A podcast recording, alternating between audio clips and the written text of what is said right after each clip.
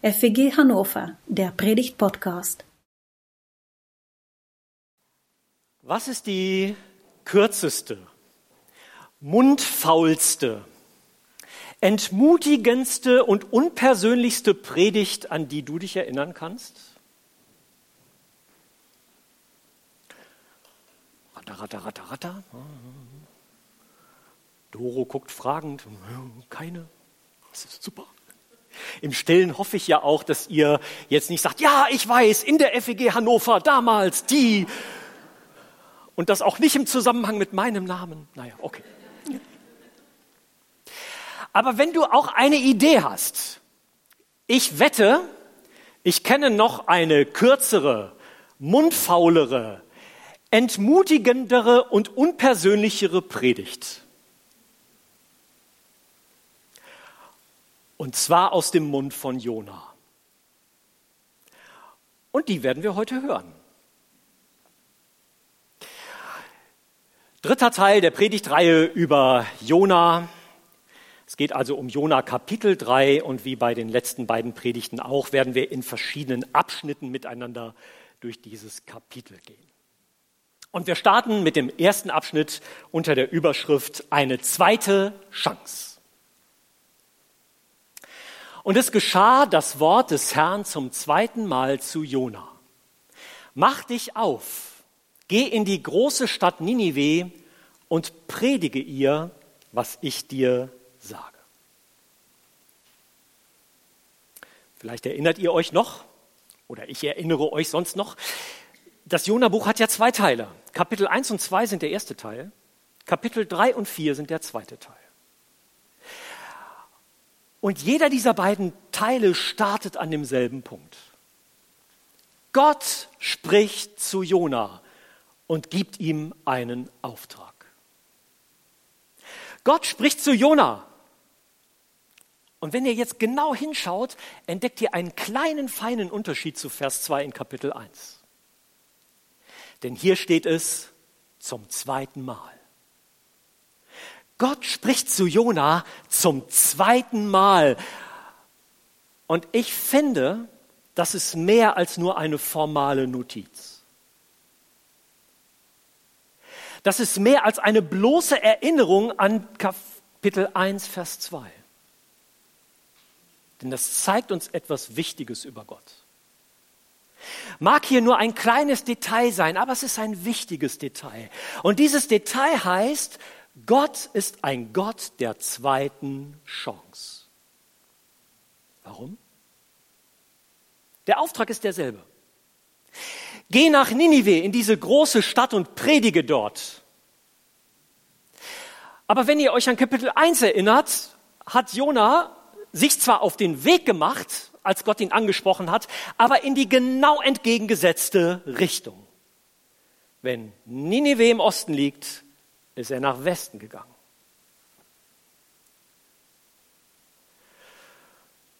Gott ist ein Gott der zweiten Chance. Er spricht zum zweiten Mal zu Jona, geh nach Ninive und predige dort, was ich dir sage. Dieses kleine Detail ist schon ein Detail, das mich bewegt. Dass Gott uns Menschen, dass Gott Jona, dass Gott dir eine zweite Chance gibt. Dass er neue Anfänge ermöglicht, da wo wir vor ihm weggelaufen sind. Dass er unsere Schuld vergibt, da wo wir die Beziehung zu ihm verletzt haben oder auch die Beziehung zu anderen Menschen verletzt haben, dass er uns vergibt, dass er neu mit uns anfängt. Dass er da, wo wir nicht mehr weiter wissen oder uns verrannt haben, neue Chancen eröffnet, neue Perspektiven schenkt, ist großartig. Gott ist ein Gott der zweiten Chance und auch der dritten und der vierten und der fünften und der sechsten und so weiter. Wenn du heute Morgen hier sitzt und denkst,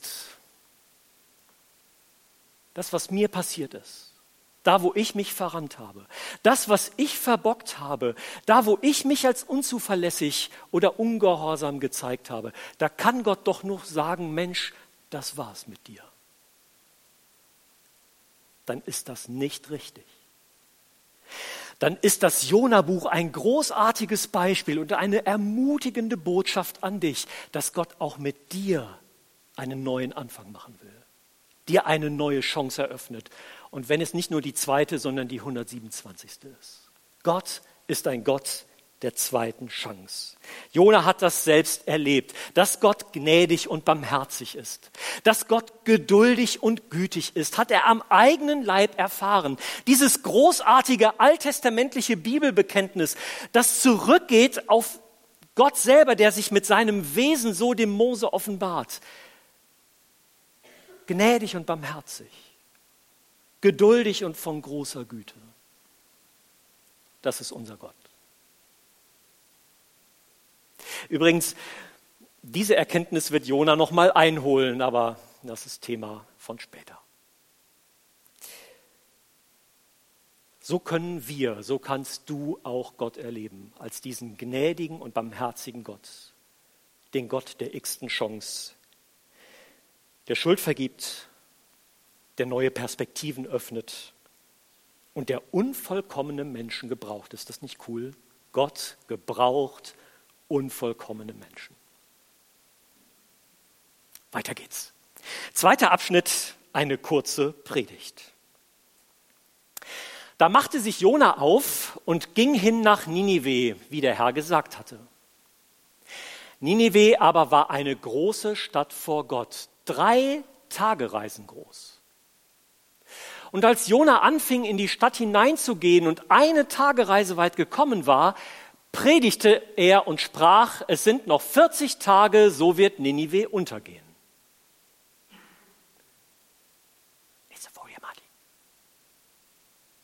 Da glaubten die Leute, ach nee, Entschuldigung, oh, sorry, mein Fehler. Es sind noch 40 Tage, so wird Ninive untergehen. Eine kurze Predigt. Mit dieser Gotteserfahrung im Gepäck geht Jona los und diesmal in die richtige Richtung, nach Osten. Zwischen Israel und der assyrischen Hauptstadt Ninive liegen so roundabout 1000 Kilometer. Das ist schon richtig Strecke. Ohne Flugzeug, ohne Zug, ohne Auto, hoffentlich mit irgendeinem Reittier oder zu Fuß macht sich Jona auf den Weg in die große antike Metropole Ninive. Antike Metropole heißt ungefähr 120.000 Einwohner hatte Ninive. Jetzt mögen alle Hannoveraner sagen, ja, etwas mehr als ein Fünftel von uns. Man bedenke, das war damals ein ganz anderes Größenverhältnis. Das war eine echte, große, antike Metropole. Und um von dem einen Ende zum anderen Ende zu kommen, war man drei Tage lang unterwegs. Da geht Jona hin. Spannende Reise für ihn in diese Stadt, die eine Stadt vor Gott ist. Das finde ich auch nochmal eine interessante Beobachtung. Eine große Stadt vor Gott. Gott sieht die Menschen, die da leben. Erinnert ihr euch an die Jahreslosung diesen Jahres, 2023? Du bist ein Gott, der mich sieht. Gott sieht diese Menschen, die da leben in Ninive. Aber er sieht und weiß auch um das Unrecht, das da passiert ist. Und es ist ihm nicht egal. Und letztlich wird sich jeder egal wo er wohnt, vor Gott verantworten müssen vor dem, was er tut. Denn wir sind Menschen vor Gott. Da ist er also nun angekommen und erhält seine Predigt. Es sind noch 40 Tage, so wird Ninive untergehen. In der hebräischen Sprache sind das weniger Worte als hier in der deutschen Sprache. In der hebräischen Sprache hat diese Predigt von Jona fünf Worte.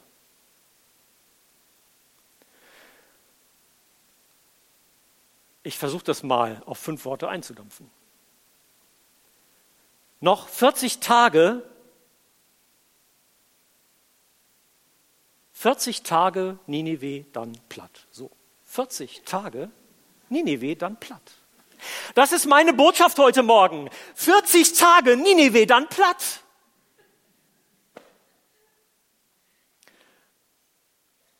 Die kürzeste, mundfaulste, unpersönlichste und entmutigendste Predigt, die ich kenne. Ohne jede Form von innerem Mitgefühl. 40 Tage Ninive, dann platt. Ohne überhaupt den Namen Gottes zu erwähnen ohne überhaupt den Menschen den Grund zu sagen, warum Gott sie irgendwie bestrafen will. Die Botschaft heißt 40 Tage Nineveh dann platt. So, und jetzt stellt euch mal einen Moment lang vor. Ich würde das auf dem Kröpke predigen.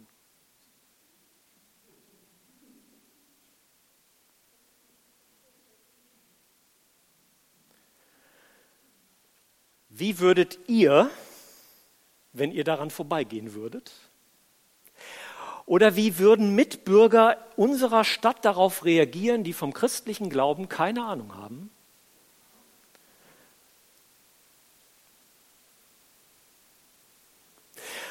Optimalerweise pff, nur einfach ein bisschen hier. Der hat einen Vogel. Lachen, Vielleicht gibt es auch Leute, die sagen, ey, diese religiösen Extremisten, die sollte man irgendwie aus dem Verkehr ziehen. Oder einweisen. Oder abschieben. Also nur mal so ein Gefühl. Und der ersten Predigt habe ich euch erzählt, wie die Assyrer damals mit Fremden umgegangen sind, auch vor allen Dingen mit ihren Gefangenen umgegangen sind. Ne? Die waren nicht zimperlich. Die waren grausam. 40 Tage, Ninive dann platt. Das ist seine Botschaft. Wobei ich frage mich natürlich eigentlich, warum 40 Tage? Also jetzt mal im Ernst. Wenn Gott beschließt, die Assyrer für ihr Unrecht zu bestrafen, dann kann er doch gleich klare Kante zeigen, oder? Ja, Warum 40 Tage?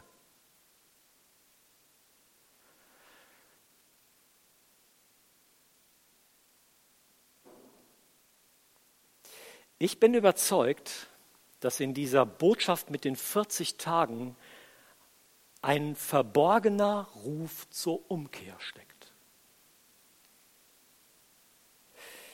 40 Tage lang Zeit, die ins Nachdenken bringen können, die was verändern können, nicht müssen, aber können. Ein verborgener Ruf zur Umkehr. Denn Gottes Wunsch ist nicht die Vernichtung Ninives, sondern die Umkehr der Menschen, die er geschaffen hat. Es gibt eine großartige Stelle im Alten Testament im Propheten Hesekiel Kapitel 18. Da sagt Gott, glaubst du, ich habe Gefallen daran, dass Gottlose sterben? Und nicht viel mehr, dass sie umkehren von ihrem Weg ohne mich und leben? Das finde ich ein ganz wichtiges alttestamentliches Bibelwort. Glaubst du, ich habe Gefallen daran, dass gottlose Menschen sterben, sondern nicht viel mehr, dass sie umkehren auf den Weg mit mir und leben? 40 Tage die Chance nachzudenken und umzukehren. Darum schickt Gott Jona mit seiner Botschaft los. Auch an dieser Stelle möchte ich uns heute Morgen herausfordern, nicht nur Beobachter dieser Szene zu sein. Das ist immer einfach zu sagen, ah, das gucken wir uns mal an und Jona und Gott und die Menschen in Ninive weil wir nämlich nicht nur Beobachter sind, sondern weil auch wir Beauftragte sind. Gott sendet uns mit der guten Botschaft von Jesus Christus in diese Welt und sagt, ihr seid das Salz der Erde. Ihr seid das Licht der Welt. Und jetzt habe ich eine große Hoffnung für mich und für uns, dass wir mit einer anderen Haltung und dass wir mit einer anderen Botschaft unterwegs sind als Jona. Jonas Haltung den Menschen in Nineveh gegenüber ist keine mitfühlende Haltung. Sie ist vielmehr voller Groll.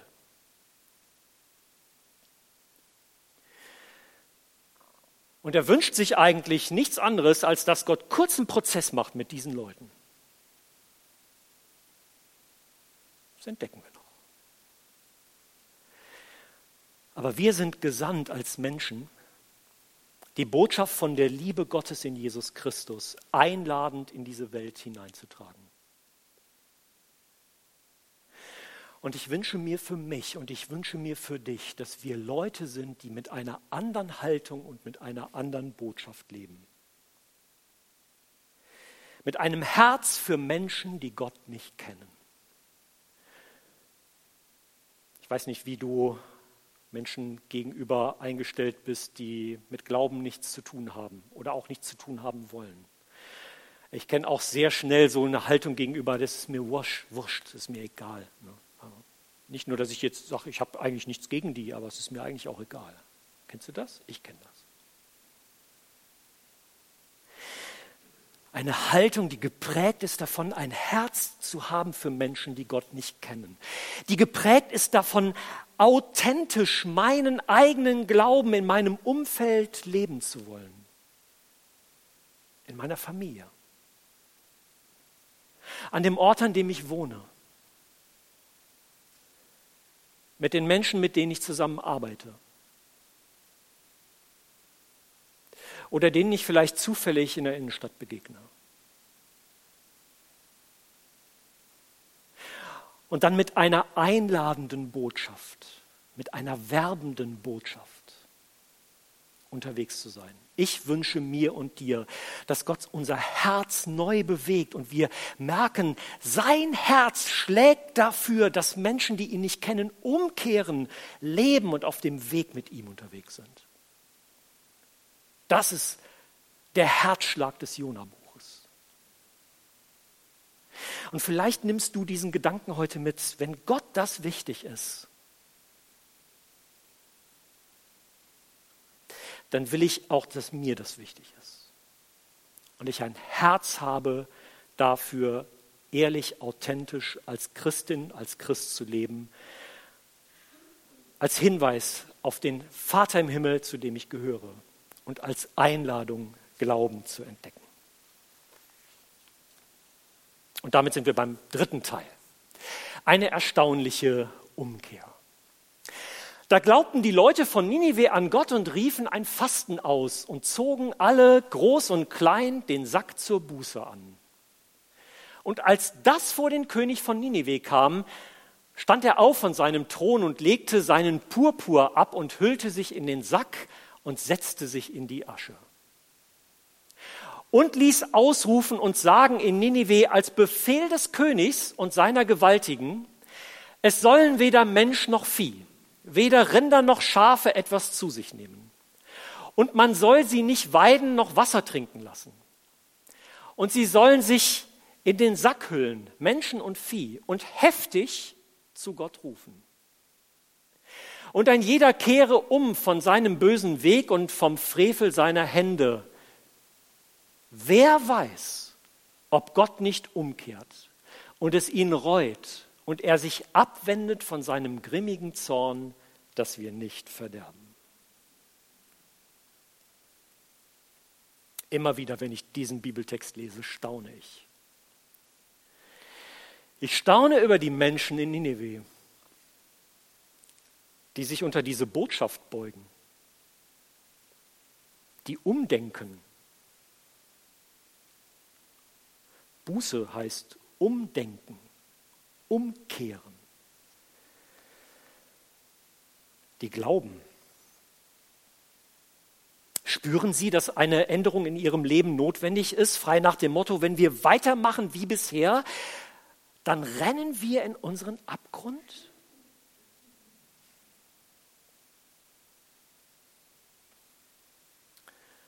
Mich berührt diese Umkehr. Das sage ich jetzt auch mal ganz persönlich und existenziell betroffen, als jemand, der selber Gottes Botschaft predigt. Als unvollkommener Mensch.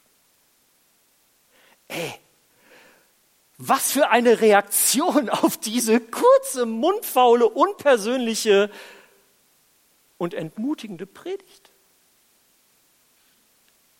Wie wirkt Gott da mit seinem Geist an den Herzen von Menschen, dass die eine solche Bewegung auslöst? Nicht, weil Jona ein großartiger Prediger ist, sondern weil Gott mit seinem Geist wirkt. Was ist das ermutigend? Ihr Lieben, die ihr im Kindergottesdienst, bei den Pfadfindern, bei Sunlight, in den Hauskreisen, im Bibeltreff, im Bibelcafé, in persönlichen Gesprächen anderen Menschen Gottes Botschaft sagt, das ist eine starke Ermutigung. Es kommt nicht so sehr auf unsere Worte an. Es kommt vor allen Dingen darauf an, dass Gott mit seinem Heiligen Geist handelt. Dass er unsere Worte gebraucht, wie auch immer sie sind, um Herzen von Menschen zu bewegen. Das ist unglaublich wichtig und ein echtes geistliches Geschenk. Wenn ich mich sonntags morgens auf die Predigt vorbereite, bete ich fast jeden Sonntag. Herr, tu das Wunder, dass aus meinen Worten dein Wort wird. Das ist mir wichtig, das soll meine Haltung prägen dass aus meinen menschlichen Worten dein Wort wird. Dass Gott das tut. Und wenn das geschieht, ist das ein kleines Wunder, für das ich Gott dankbar bin. Aber lasst uns noch mal genau hinschauen. Warum kehren die Leute eigentlich in Ninive um? Warum tragen sie das auch nach außen? Warum tragen sie Bußgewänder? Aber vielleicht wäre heute so ein adäquates Beispiel, stellt euch vor, ich würde mir so einen blauen Müllsack anziehen. So. Habt ihr ein Bild? Okay. Warum tragen die Bußgewänder, gehen in Sack und Asche? Warum machen die das? Und es ist interessant, dass der König von Ninive hier zum Sprachrohr wird. Denn der König von Ninive sagt, wer weiß, ob Gott sich nicht umstimmen lässt. Ob Gott nicht umkehrt, wenn wir umkehren. Wer weiß. Und jetzt nochmal, ist das nicht erstaunlich? Der König der Assyrer, die für ihre Grausamkeit weltbekannt waren damals, Feinde Israels, Götzenverehrer, die hoffen auf Gottes Erbarmen. Ist das nicht erstaunlich? Wer weiß?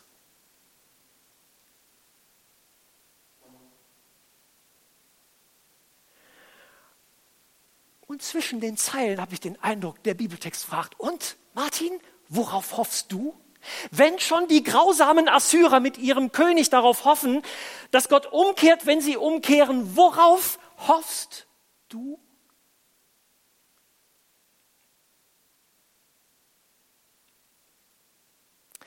Und dann beschreibt dieses dritte Kapitel, wie die gottfernen Menschen vorbildlich handeln. Und vielleicht erinnert ihr euch, Klingelingeling, an Kapitel 1, da waren es die Seeleute mit ihrem Kapitän.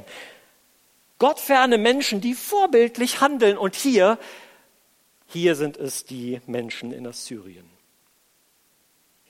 Sie kehren um. Und das finde ich sehr bemerkenswert, weil ihre Umkehr ist konsequent, persönlich, sichtbar und ehrlich.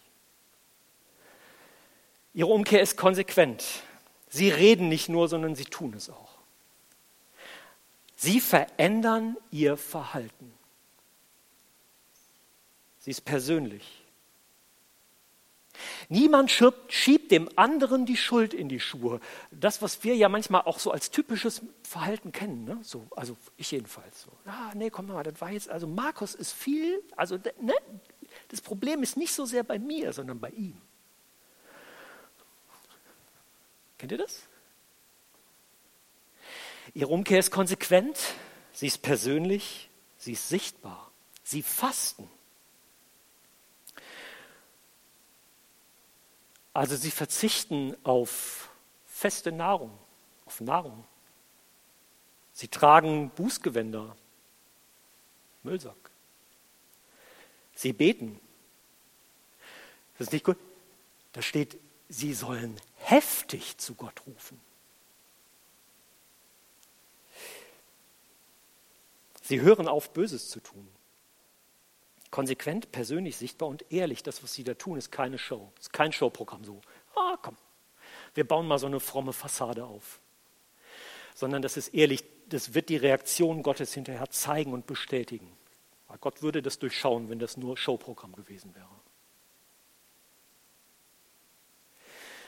Das finde ich bemerkenswert. Und jetzt möchte ich nochmal uns herausholen aus der Beobachterposition und uns ganz persönlich ansprechen, dich und mich.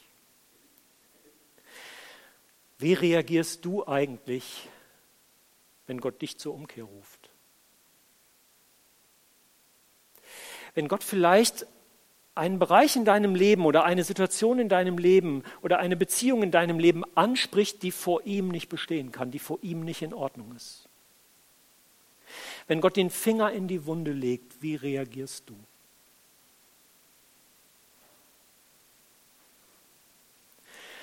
Und ich bete darum, dass Gott mit seinem Geist zu dir spricht und dich aufmerksam macht auf das, was ihm für dich wichtig ist. Wie reagierst du, wenn Gott dich zur Umkehr ruft und konfrontiert mit dem, was vor ihm nicht in Ordnung ist?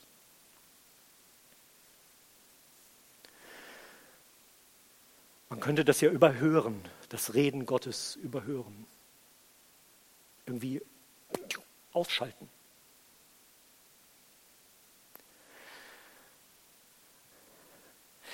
Da gibt es einen neuen Werbespot von der Firma Audi Bene. Ich weiß nicht, ob ihr diesen Clip schon mal gesehen habt. Das ist eine Firma für Hörgeräte.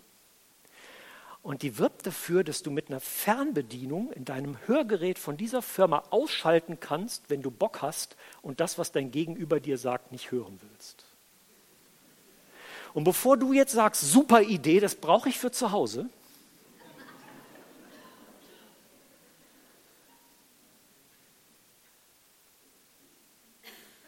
ist das die tiefe Bitte, wenn Gott zu dir spricht, nicht eine gedankliche Fernbedienung zu nehmen und das Reden Gottes auszuschalten, um es zu überhören, zu ignorieren oder abzulehnen. Pff, lass mich in Ruhe.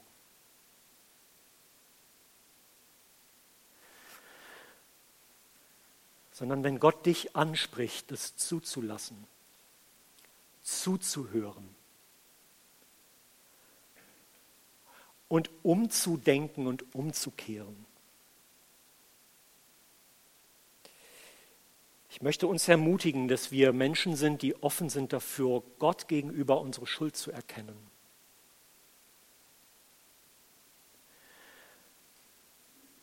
Gott gegenüber um Vergebung zu bitten.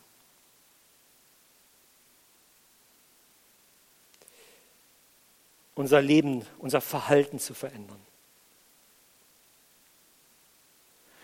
und zu erleben, dass Gott uns vergibt.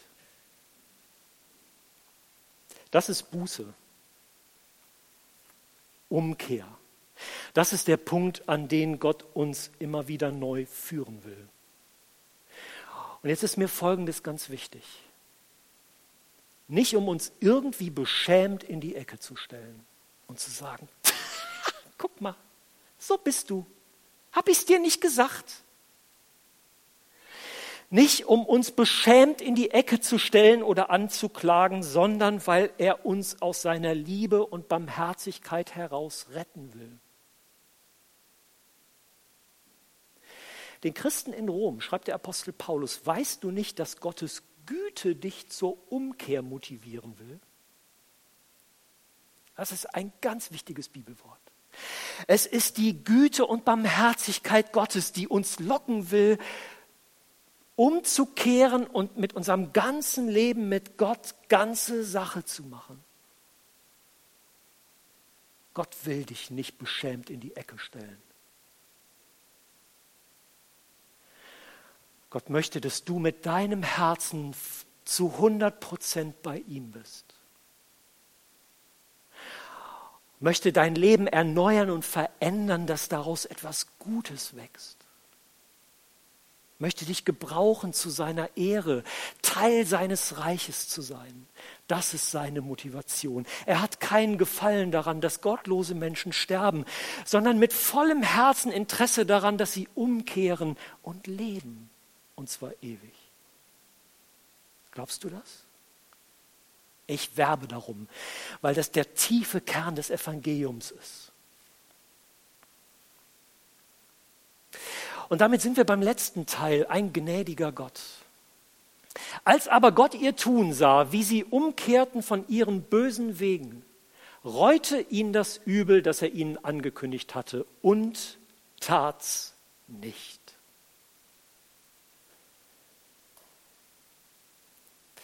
Die Umkehr der Menschen in Ninive bewegt Gott zur Umkehr. Das finde ich bemerkenswert. Gott bereut das, was er angekündigt hat. Und er ist gnädig. Es ist ein Blick in das Herz Gottes, das voller Liebe und Güte für uns Menschen schlägt. Seine Liebe und Güte ist größer als sein Zorn. Seine Barmherzigkeit ist dein Glück. Ich sage es nochmal, weil es mir so wichtig ist. Seine Barmherzigkeit ist dein Glück. Was für eine Geschichte. 120.000 Menschen sind gerettet. Was für eine Freude. Hey! Es gibt doch diesen schönen Satz von Jesus äh, aus dem Neuen Testament. Es wird Freude sein im Himmel über jeden Gerechten, der umkehrt, der Buße tut, der gerettet wird. Also ich stelle mir das so vor, so ein großes himmlisches Laufband und so, hey Matthias, hey Ulrike und so weiter. Hey, im Himmel Freude. Was wird das für eine Party im Himmel gewesen sein? 120.000 Leute kehren um. Große Freude, große Begeisterung, große Erleichterung bei allen.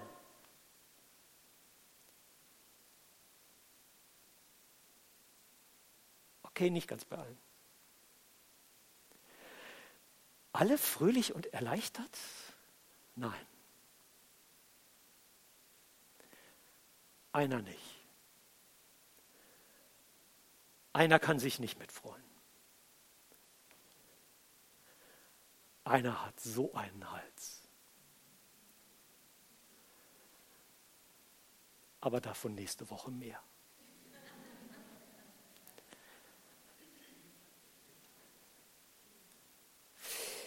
Ankerpunkt. Wir haben jetzt gleich einen kleinen Augenblick persönlicher Stille. Und ich möchte dir drei Ankerpunkte anbieten, bei denen du heute Morgen vor Anker gehen kannst und vielleicht dann auch deine persönlichen Gedanken im Gebet mit Gott teilen kannst. Vielleicht das dankbare Gebet, Gott, wie gut, dass du ein Gott der zweiten Chance bist. Oder der 127. Dass ich das auch für mich in Anspruch nehmen darf. Deine Güte und Barmherzigkeit, ich ehre dich und bete dich an und gehöre dir ganz mit meinem Leben. Das wäre ein Ankerpunkt.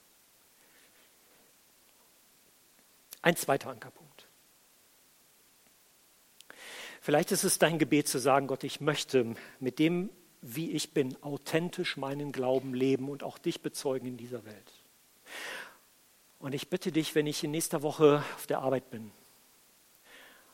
oder den Teil meiner Familien treffe, der dem Glauben vielleicht sogar ablehnend gegenübersteht, oder wenn sich eine Gelegenheit öffnet, die du mir schenkst, Herr, dann, dann gib mir die Freude und die Freiheit, anderen von meinem Glauben zu erzählen. Was daraus wird, liegt in deiner Hand, nicht in meiner Hand. Aber dann gib mir die Freude und die Freiheit, meinen Glauben an dich zu bezeugen. Dritter Ankerpunkt. Wenn Gott heute Morgen zu dir gesprochen hat und gesagt hat, das ist in deinem Leben vor mir nicht in Ordnung, dann ermutige ich dich, das Gott gegenüber auszusprechen und zu bekennen und zu sagen, Herr, das habe ich gehört und verstanden. Und ich bekenne dir meine Schuld und ich bitte dich um Vergebung. Wir haben einen Moment Stille und ich lade euch ein, das in Gedanken und Gebet vor Gott auszusprechen, was er euch wichtig macht.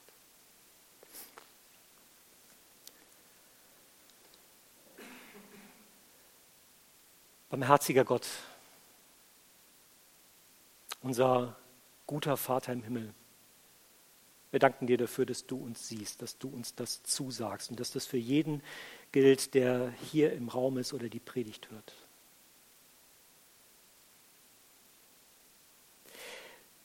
Danke, dass wir von deiner Güte an jedem neuen Tag leben dürfen.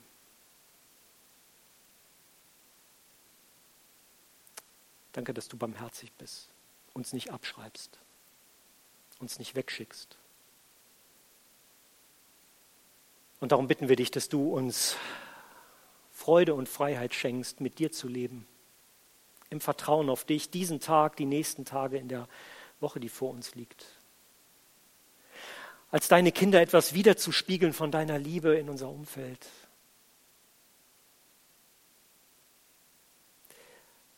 damit dein Reich gebaut wird, damit dein Wille geschieht und damit dein Name groß werde in dieser Welt.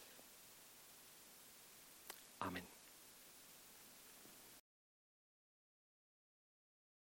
Das war der Predigt-Podcast der FEG Hannover. Wenn er euch gefallen hat, abonniert ihn gerne und informiert euch über aktuelle Veranstaltungen auf hannover.feg.de. Vielen Dank fürs Zuhören.